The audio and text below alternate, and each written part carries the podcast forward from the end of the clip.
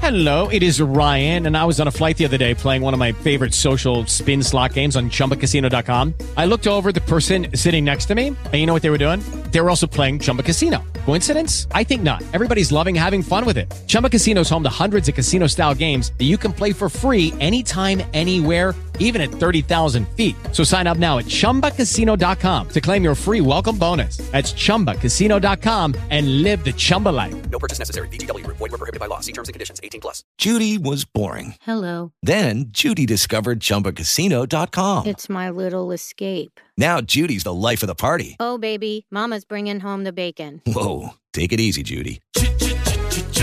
The Chumba life is for everybody. So go to ChumbaCasino.com and play over 100 casino-style games. Join today and play for free for your chance to redeem some serious prizes.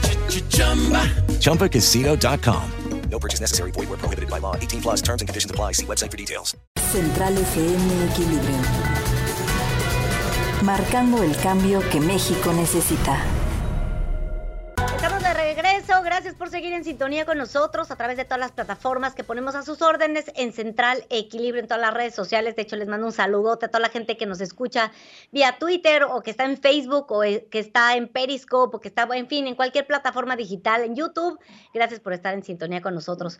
Oigan, y no podemos cerrar la semana sin revisar la opinión sobre la captura de Ovidio de la mano de Yuri Elrich, que tiene esta forma política de ver el asunto. Mi Yuri, te saludo con mucho gusto esta mañana. ¿Cómo estás, mi Yuri? Hola, mi Dore, un placer saludarte y saludar al público que nos escucha.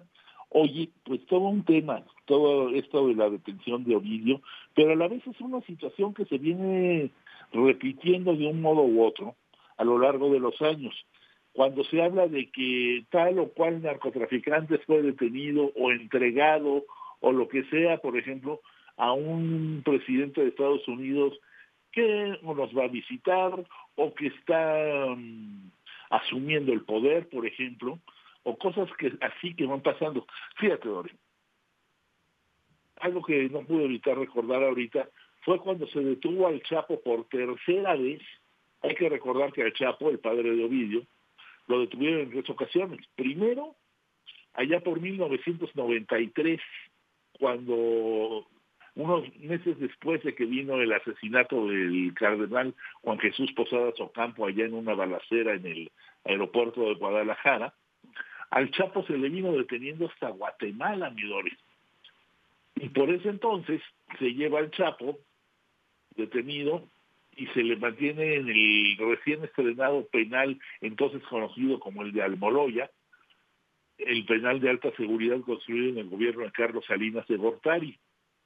Ahí se le pensaba en algún momento entregar a los gringos, finalmente nunca se hizo, y se le tenía en condiciones bastante cómodas para estar en un penal, primero en el penal de Almoloya, y luego se lo llevaron al de Puente Grande, en Jalisco, finalmente conocido como de Puerta Grande, porque pues, Ah, sí, más pues. tardó en llegar ahí que salir huyendo. ¿Recuerdas esos tiempos? Claro que, por supuesto. De hecho, ayer los estaba recordando con mi papá. Las veces que se ha escapado el Chapo, una fue por la puerta, literal. ¿Sí? Otra fue en, el, en la ropa sucia. Y no podemos olvidar el maravilloso túnel, mi Yuri. Bueno, es que ahí tenemos la siguiente, porque mira, finalmente este hombre sale al- muy al principio del gobierno de Vicente Fox, estamos ahí hablando del año del 2001, y el hombre pues, vuelve a operar, pero de inmediato y a mover el narcotráfico, pero ya no digas de México, no hombre, de Centro, Sudamérica, hacia Estados Unidos, Canadá, manejando todo el de Tailandia, Indonesia, todo lo que hubiera hacia Rusia, por ejemplo, las repúblicas soviéticas, en Europa y demás. Entonces, creció de una forma impresionante y llegó un punto en que dijeron, oye, pues este hombre ya no lo podemos tener fuera, o sea, ya es un... Ya, y, y- y es demasiado ostentosa la forma en que crecía el- este cuate, que vaya, llegó a comentar que el dinero ya no lo contaba, lo pesaba, mi Doris. A ese grado las cosas, o sea, tal número de kilos era equivalente a tantos miles o millones de dólares, y vámonos. Y así lo iban juntando, porque ya no había tiempo disponible para contar semejantes cantidades de dinero. Entonces, bueno, la, cosa creció demasiado y recordamos que al principio del sexenio de Enrique Peña Nieto se le detuvo, se le detiene en Mazatlán precisamente, en una ocasión en que, bueno, incluso acuartelaron a toda la policía, la policía local, para evitar algún coludido con el narcotraficante, y llegaron miembros de la Marina a detenerlo al condominio donde estaba junto con su esposa, que el Chapo ya estaba a punto de irse a refugiar a la sierra, al triángulo dorado este de la sierra allá entre Durango, Sinaloa y Chihuahua, que era donde habitualmente se escondía y de ahí no lo sacaba nadie, pero el apego a la familia que luego tienen muchos narcotraficantes, pues lo llevó a que no se podía ir sin despedirse de sus gemelitas, las que había tenido con su esposa en la corona de Aispuro, va a despedirse y ahí es donde lo agarran y va para atrás. Y se fue para el nuevamente para el penal de Almoloya, donde como sabemos, Midore, pues en, en, más tardó en llegar que que le empezaran a construir el túnel. Sí. El famoso túnel por el que huye, ya estamos hablando del año de 2015.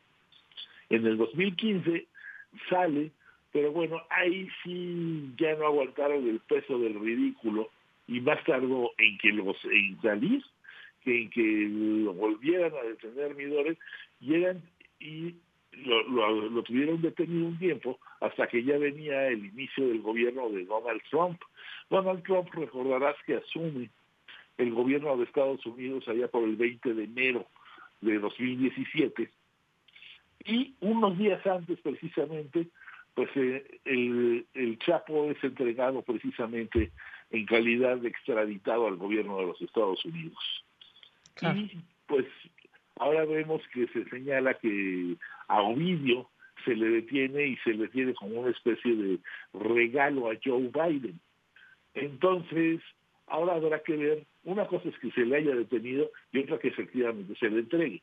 Lo mismo, recuerda, se decía de Rafael Caro Quintero, ahora que se le detuvo en Sonora, y pues el hombre, pues primero dijeron sí, se le va a entregar, y luego, pero pues nosotros decimos cuándo. Entonces finalmente han pasado los meses, se van a ir contando años, y pues no se va, no, no se hace la entrega, ¿no? Y recordamos casos, recordamos algunos otros casos, por ejemplo, cuando detuvieron a, ¿cómo se llama? varias detenciones que se han tenido, por ejemplo, cuando estaba detenido el que era el líder del cártel del Golfo, el líder del, el, el líder del cártel del Golfo estaba detenido en el penal de Almoloya, pero se ocurre que al igual que muchos otros, desde los penales seguían operando. Entonces, cuando llega Felipe Calderón al poder allá por el año de 2006 y ya operando en pleno desde el 2007, dicen, oye, como que me sigues operando aquí, y que lo pescan, o sea, lo, lo pescan para llevárselo extraditado y ya no se volvió a saber de él. Eh, queda refundido en una cárcel gringa. ¿Y qué pasó en ese entonces? Que lo que era el grupo armado del cártel del Golfo, que eran los Zetas, pues acabaron escindiéndose del propio cártel y ya no ser el grupo armado de nadie, sino ser ellos su propio cártel y bueno, eso recordarás el baño de, de sangre, sangre sí. del que se tradujo a nivel a nivel nacional. Y por otra parte está la detención de Juan García Abrego, que en su tiempo también era del cártel del Golfo, nada más que fue un líder anterior, y en tiempos del presidente Ernesto Cedillo, pues se le entregó a Estados Unidos. Y cuando lo llevan al hangar de la PGR, la, la entonces PGR, para llevárselo detenido, al momento de meterlo al avión, el hombre se resistía a entrar y con toda su corpulencia, pues metía a la humanidad entera para no ser metido al avión, pero bueno, finalmente fue introducido y es otro que se entrega por allá y del que no se volvió a saber nada.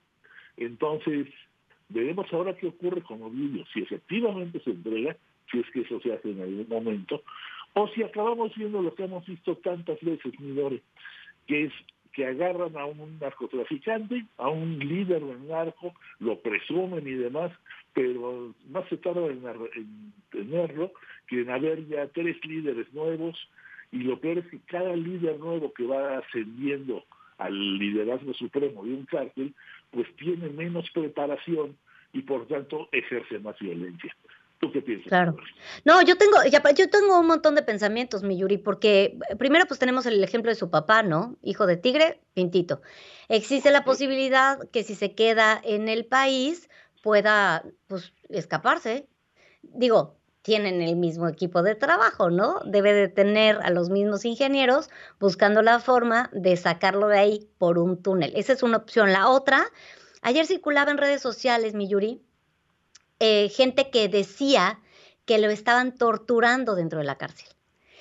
Y puede ser que veamos alegatos desde el Ejecutivo, que ya ves que se ha dedicado a defender a, los delincuentes desde el principio de su sexenio, sembrando comentarios como abrazos y no balazos, en donde, eh, bueno, sabemos que el presidente toma una moción para liberar a reos que han sido torturados como parte de, de este proyecto y sobre pretexto se libere. Y la última es, ya lo decía Marcelo Ebrard, bueno, no lo vamos a extraditar porque tiene que cumplir en México una sentencia. Entonces, eh, quedan como muchas dudas sobre el aire de qué es lo que va a suceder posterior a, y también entre ellos está quién sucede en el cártel. Eh, me supongo que será su hermana en la parte operativa y su, digo, la, hermana de Ovidio en la parte operativa y la abuelita o la mamá del Chapo en la parte financiera. Mira, queda como que todo al aire. Y la otra es, vendrá una guerra más fuerte entre narcotraficantes, porque lo que ayer se vivió en Culiacán, este, Yuri, era un acto terrorista de ver coches, camiones incendiados, bala, balasear al aire, este, un avión del Ejército Nacional, este, también balazos que venían de helicópteros para abajo, es decir, Ayer Culiacán vivió un infierno, mi Yuri. Entonces te quedan como muchas preguntas, ¿no? Así es, mi Dori, pero bueno, finalmente huracán, el huracán. Culiacán ha vivido este, este, tipo de infiernos desde hace mucho tiempo y de ninguna forma me atrevería a decir que se acostumbre porque esto no se acostumbra a nadie. Nadie. Es una cosa pavorosa. Pero lo que hay que recordar es que por ejemplo, el cártel de Sinaloa finalmente tiene una estructura corporativa donde se tiene como un principalísimo líder al mismísimo Ismael El Mayo Zambada. Ismael El Mayo Zambada que ha venido operando como un narcotraficante con una longevidad bruta, porque estamos hablando de que él está traficando droga desde los años 70, Midore, y jamás ha pisado una cárcel. Entonces tú imagínate lo que este hombre tiene de poder y capacidad de decisión y sobre todo capacidad de operación, porque bueno, a él le han detenido hijos, al Chapo le han detenido hijos, pero bueno, el Chapo ya está fuera de operación, al menos por ahora, y el Mayo Zambada pues está poderoso tanto como siempre, y sobre todo con un peligro mucho mayor por parte del cártel. ¿Por qué? Porque ahora ya no estamos hablando de marihuana o cocaína o tachas o lo que se te ocurra en ese sentido.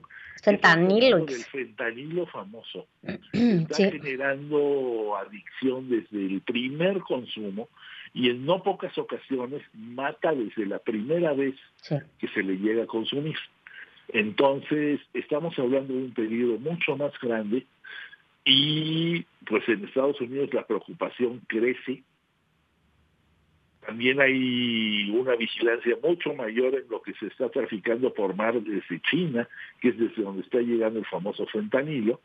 Y bueno, la forma en que se esté operando desde aquí, y a un grado tal que pues yo ya no veo tan preocupado al cártel de Sinaloa de su cocaína o de otro tipo de drogas, entre comillas, menores, sino de la operación con esta sustancia. Claro. Entonces, hay que ver hasta dónde llegan y en qué grado puede crecer su peligro manejando este tipo de cosas. Yuri Elrich, muchísimas gracias por estar con nosotros el día de hoy. Gracias por tu opinión. Mi Dore querida, como siempre es un placer. Informar es nuestro compromiso. Opinar, nuestra responsabilidad para generar la tuya. Soy tu amigo Pedro Ferriz de Con y desde hace más de 47 años he estado marcando el cambio que México necesita. Mantente en equilibrio en Central FM para que juntos podamos entender todo aquello de lo que te informas. CentralFMEquilibrio.com Te espero para cambiar a México. Central FM Equilibrio, marcando el cambio que México necesita.